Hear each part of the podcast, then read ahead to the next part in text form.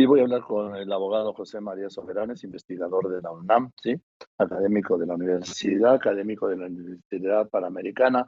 Abogado, buenas tardes, especialista, por supuesto, en Derecho Constitucional, ¿sí? ¿Qué tal, Joaquín? Muy buenas tardes. Gusto en saludarte. A ver, gracias. Igualmente, ¿cómo ves esta discusión?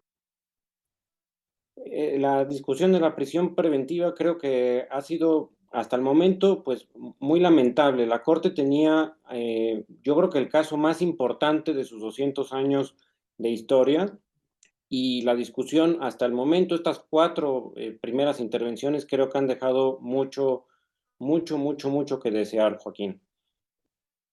¿Por qué, abogado? ¿Por qué? Porque eh, el, el tema aquí fundamental era si le íbamos a dar eh, preeminencia a los derechos humanos sobre cualquier otra cosa y pues han estado con un discurso pues muy de patriotero, muy de, vamos, que la, soberanía nacional. Bueno, yo creo que hay cosas que están por encima de, todas estas cuestiones que, no se han eh, aterrizado. Ahora, con estos cuatro ministros que ya se pronunciaron, abiertamente a favor de mantener la prisión preventiva oficiosa en la Constitución. ¿Se puede, la podemos decir que es un hecho que se queda o no lo explica? No, se, ya se, se, va a quedar la prisión preventiva oficiosa porque se necesitaban ocho votos para anularlo. Ya con estos votos, pues numéricamente ya, ya es imposible. Ahora, eh, hay un caso en la Corte Interamericana la Corte mexicana, ya que no le ha querido entrar, pues tendrá que ser la Corte Interamericana en unas semanas quien condene a México a quitar esta figura. Y, si efectivamente la Corte Interamericana tiene ascendencia o tiene, tiene, eh, ¿mande? Sí, la, Corte Interamericana tiene jurisdicción sobre México y puede esa era la palabra. cambiar puede obligarle a cambiar eh, e, esta, esta figura. Ahora, aquí puede venir una, una cuestión, que se nieguen a cumplirla, que, que, eso también lo veo muy posible por lo que se ha visto en Palacio Nacional, que digan, pues nos vale, no le vamos a hacer caso a la Corte Interamericana y háganle como quiera.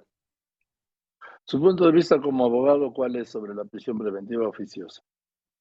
A ver, yo estoy a favor de la prisión preventiva, pero que se justifique la peligrosidad de una persona para eh, tenerla, el peligro a las víctimas, para que, poderla tener encerrada mientras esté el proceso.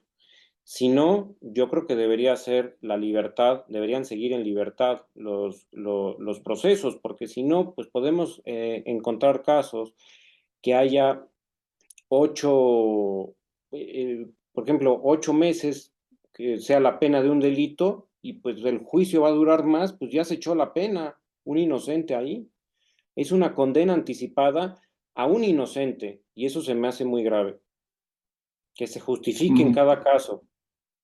Yo estoy de acuerdo con la prisión preventiva justificada también, que la justifique el juez a partir de una buena, pues no sé si todavía se dice así, consignación del Ministerio Público pero, es que ahora ya el Ministerio Público no tiene ni que hacer una buena consignación ni una mala, pues eh, agarran un delito, me acusan por un delito y ya por eh, eh, de los que están enumerados en la Constitución y ya nada más por eso tengo que estar en la cárcel. Creo que eso no se creo que eso no se vale. Que se vea, si alguien es peligroso, claro, que tenga que seguir el proceso en prisión, pero si no, vamos a caer en casos de mucha injusticia. Hay personas, por ejemplo, con todo esto del huachicol, que estaban ahí, eh, eh, recordarán que, habían un, tubo y que estaban ahí festejando. No. Por eso, por estar festejando, una niña a lo mejor de 18 años se tiene que estar en la cárcel cuando ni estaba ya perforando ni nada. Caemos en muchas injusticias.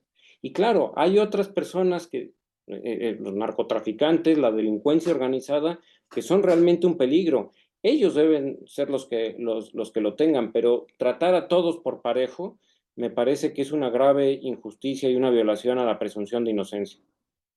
Abogados soberanos, por último, cuando la Corte decida, pues no sé si mañana, ya ve que tiene sus tiempos, ¿no? Tiempos muertos, mañana o el jueves, eh, en este sentido de la, pues de mantener la prisión preventiva oficiosa, ¿será última palabra?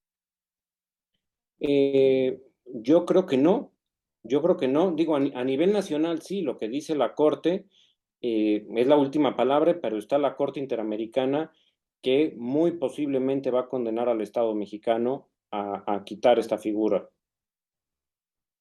Bien, pues vamos a ver.